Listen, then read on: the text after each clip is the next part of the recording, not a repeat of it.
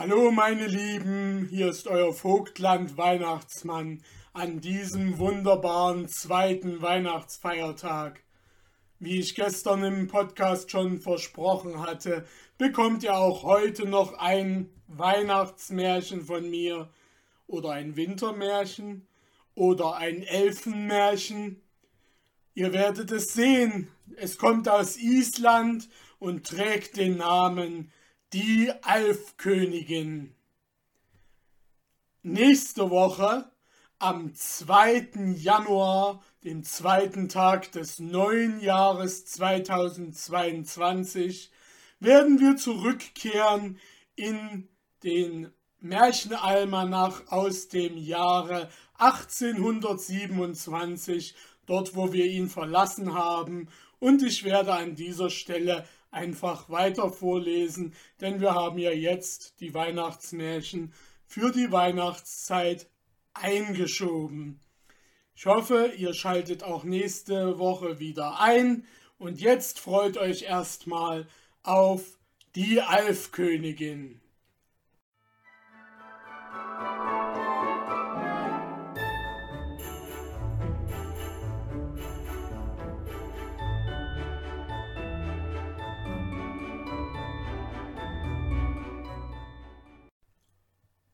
Die Alfkönigin.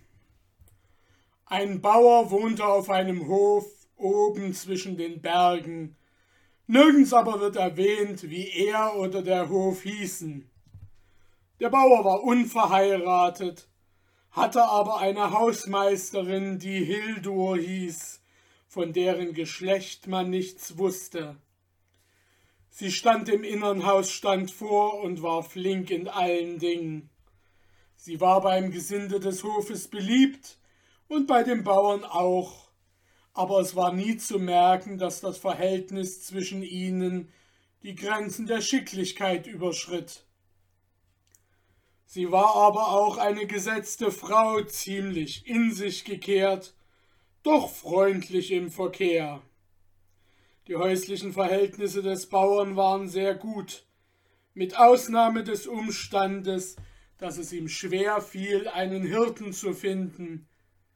Er war aber ein reicher Schafbauer und glaubte, sein Haus verlöre den Grundstein, wenn der Hirt fehle. Das kam nun weder davon, dass der Bauer streng gegen seine Hirten war, noch davon, dass die Hausmeisterin es an dem fehlen ließ, was zu ihrem Gebiet gehörte.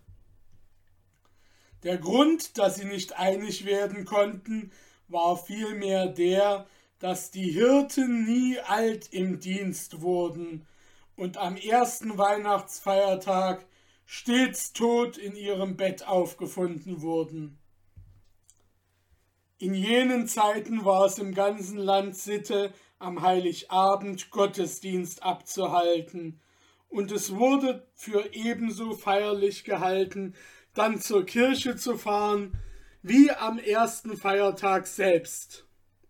Aber auf Gebirgshöfen, die weit von der Kirche entfernt lagen, war es für diejenigen, die sich der Verhältnisse wegen nicht eher bereit machen konnten, das Haus zu verlassen, bis der Stern zwischen Morgen und Mittag stand, keine Kleinigkeit zum Gottesdienst zu kommen. Und es war üblich, dass die Hirten bei diesen Bauern nicht früher nach Hause kamen. Wohl brauchten sie nicht den Hof zu hüten, wie es Sitte war, dass es einer oder der andere in der Weihnachts- oder Silvesternacht tat, während die übrigen Leute des Hofes in der Kirche waren. Denn seit Hildur zu den Bauern gekommen war, hatte sie sich stets von selbst dazu erboten, während sie gleichzeitig besorgte, was zum Fest in Ordnung gebracht werden musste. Essen kochen und anderes, was dazugehört. Und sie wachte immer bis spät in die Nacht, so dass die Kirchgänger zuweilen zurückgekommen, zu Bett gegangen und eingeschlafen waren, ehe sie zu Bett ging.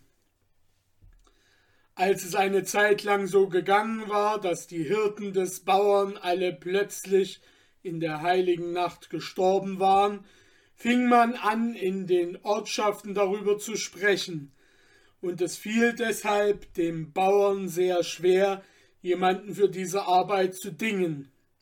Und je mehr starben, desto schwerer wurde es.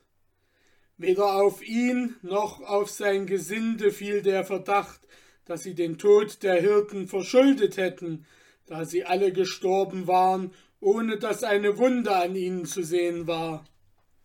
Schließlich sagte der Bauer, dass er es nicht mehr über sein Gewissen bringen könnte, Hirten zu dingen, die den sicheren Tod zu erwarten hätten, und dass nun das Schicksal darüber bestimmen möge, wie es mit seinem Viehstand und Wohlstand würde.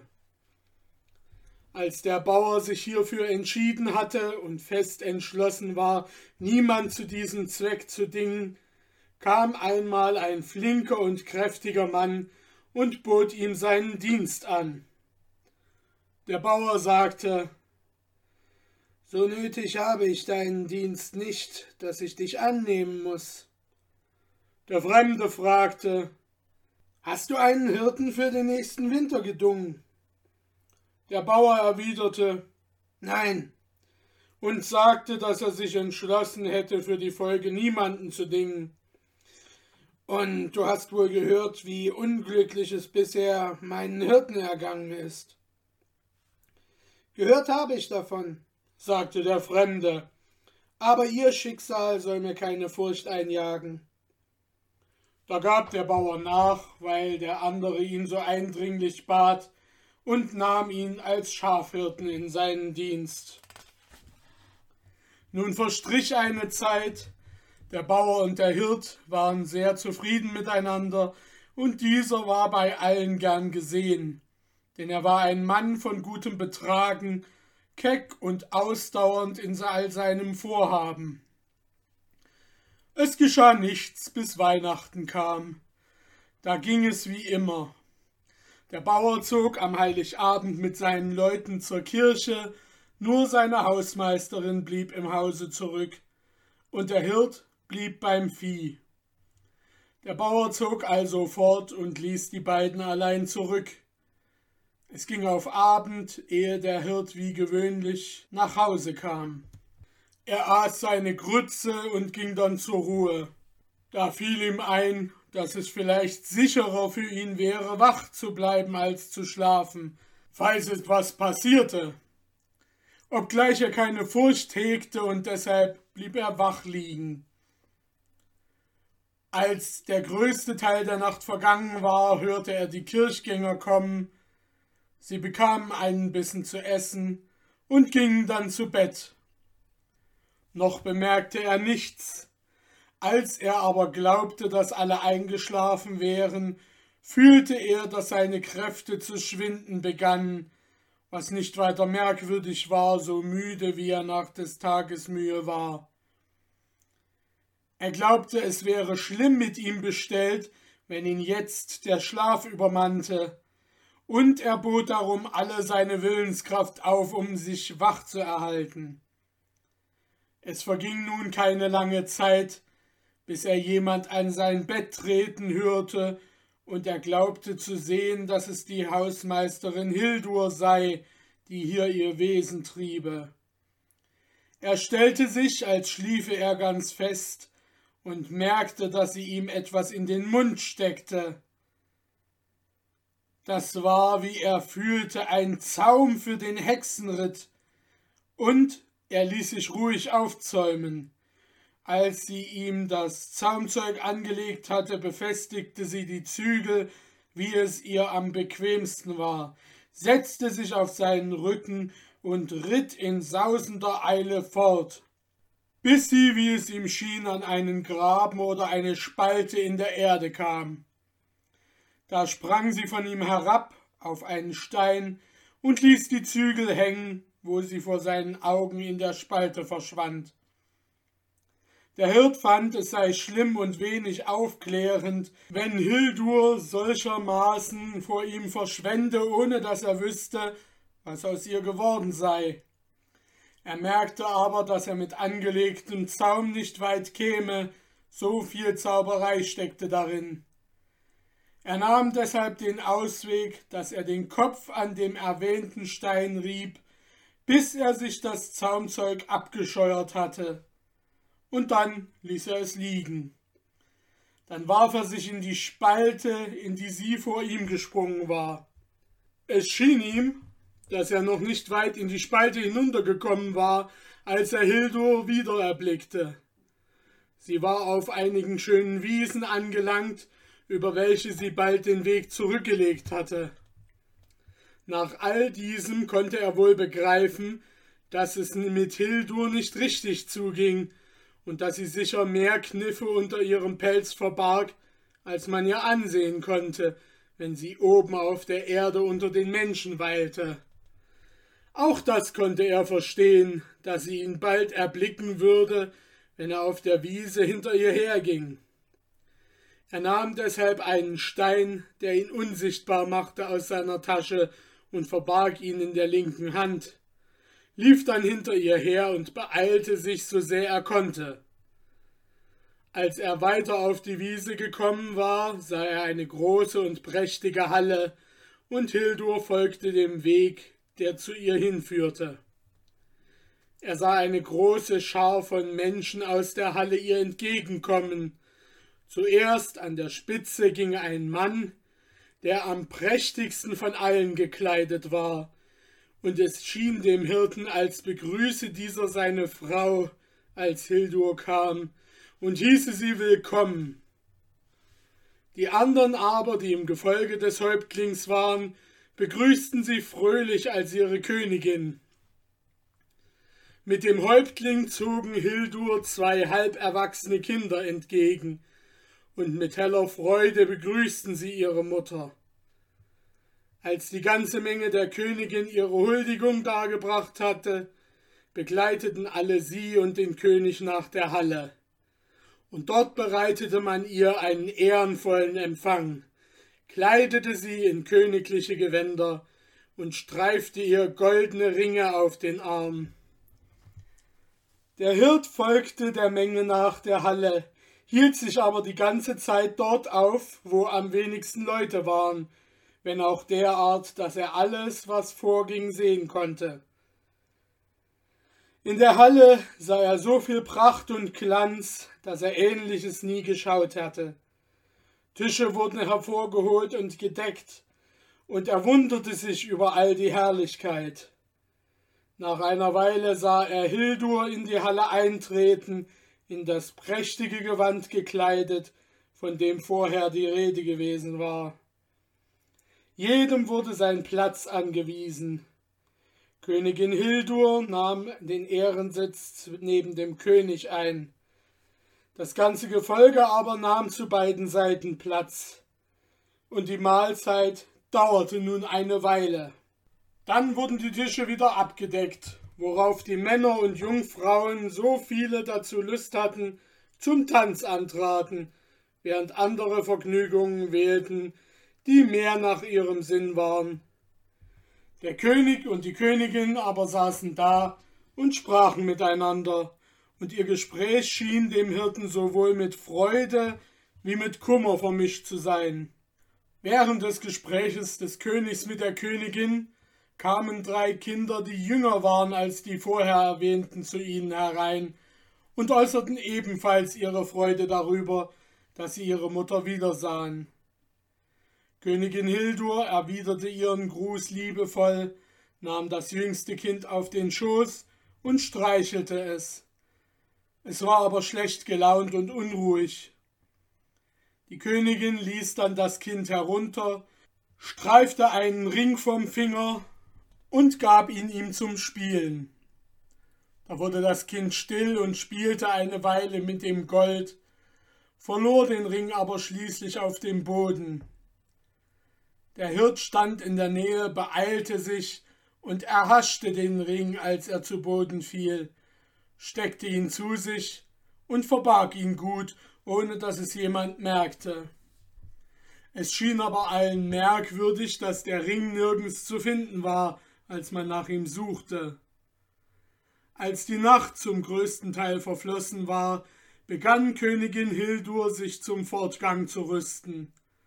Aber alle, die in der Halle waren, baten sie, noch länger zu verweilen und waren sehr traurig, als sie sahen, dass sie fortziehen wollte. Der Hirt hatte beobachtet, dass an einer Stelle in der Halle ein uraltes Weib saß, das entsetzlich anzusehen war.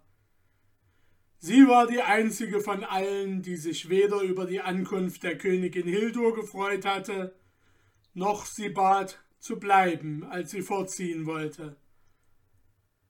Als der König die Wanderlust Hildurs sah und dass sie sich nicht zum Bleiben überreden ließ, weder durch seine noch durch anderer Bitten, ging er zu dem Weib und sagte Nimm nun deine Flüche zurück, Mutter, und erhöre meine Bitten, so dass meine Königin mir nicht mehr fern zu sein braucht und meine Freude über unsere Zusammenkünfte von so kurzer Dauer ist, wie sie es jetzt war. Das alte Weib antwortete ihm voller Zorn All meine Flüche sollen bestehen bleiben, und nichts soll mich erweichen, sie zu widerrufen. Der König schwieg dazu und ging voller Kummer zu seiner Königin, legte ihr den Arm um den Hals und küsste sie und bat sie noch einmal mit sanften Worten doch nicht fortzuziehen.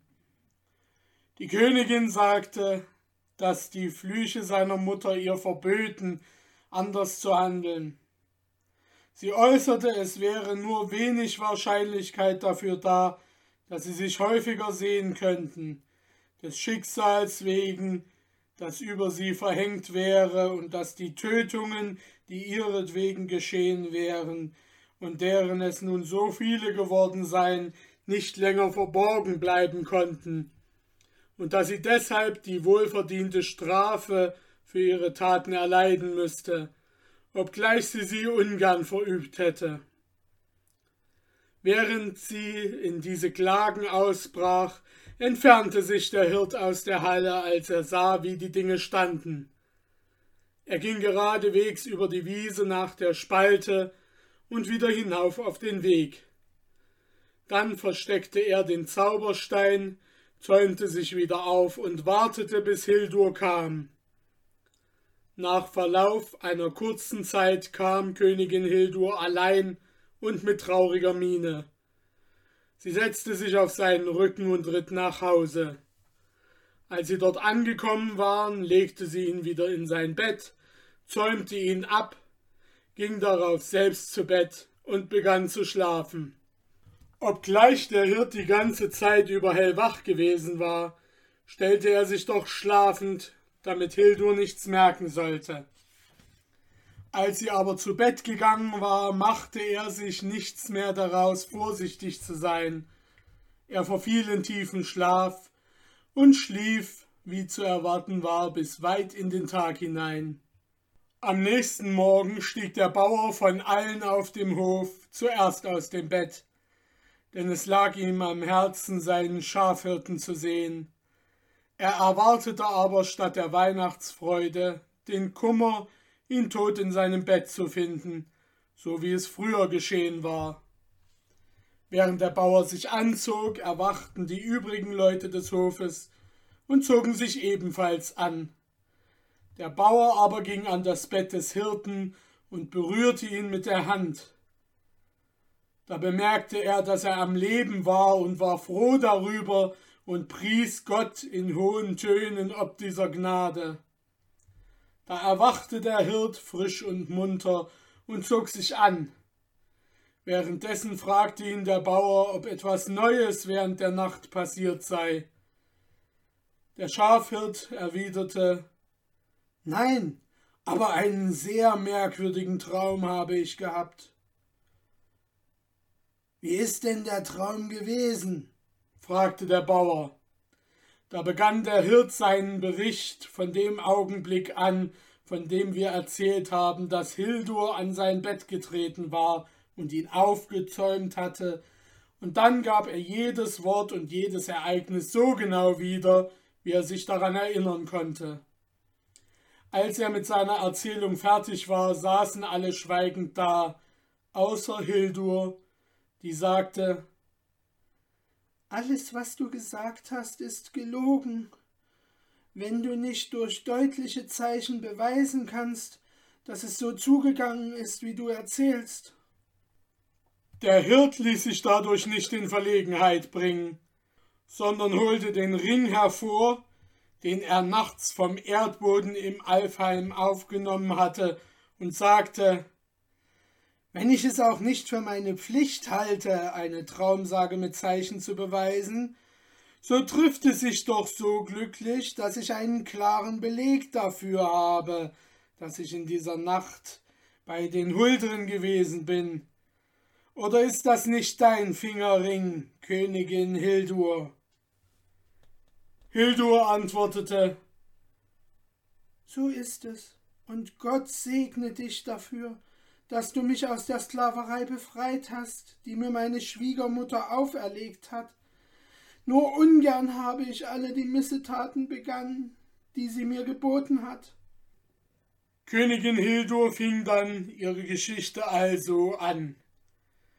Ich war eine huldre Jungfrau aus geringem Geschlecht, aber der, der jetzt König über das Alfheim ist, wurde von Liebe zu mir erfasst, und obgleich es sehr gegen den Willen seiner Mutter war, nahm er mich zur Frau.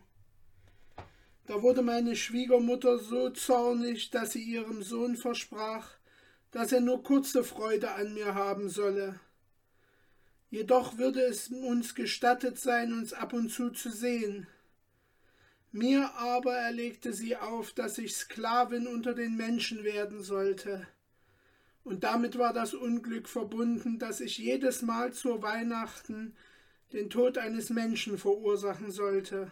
Der Gestalt, dass ich, während ich schlief, ihn aufzäumen und auf ihm denselben Weg reiten sollte, den ich diese Nacht auf dem Hirten geritten bin, um den König zu besuchen.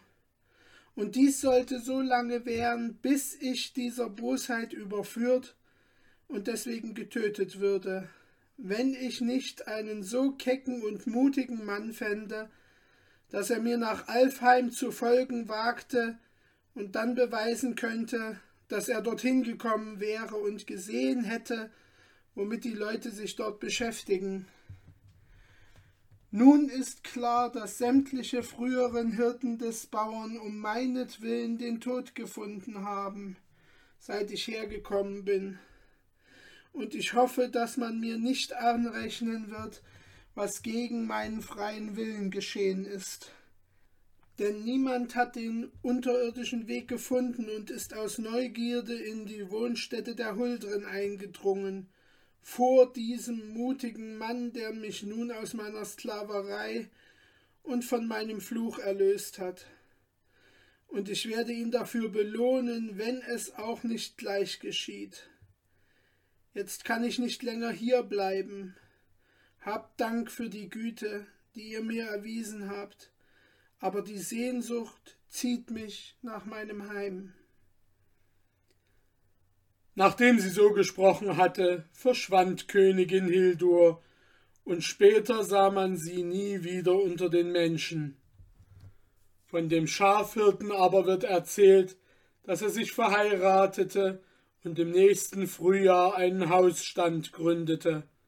Das konnte er auch, denn erstens zeigte sich der Bauer freigebig ihm gegenüber, als er aus seinem Dienst zog, und dann war er auch selbst nicht ohne Vermögen. Er wurde seiner Gegend von sehr großem Nutzen, und stets wandte man sich an ihn um Rat und Hilfe. So beliebt aber war er und so glücklich, dass die Leute nicht recht begreifen konnten, wie es zuging, und glaubten, bei ihm hätte jedes Tier zwei Köpfe. Er aber sagte, dass er Königin Hildur für seinen ganzen Wohlstand zu danken habe.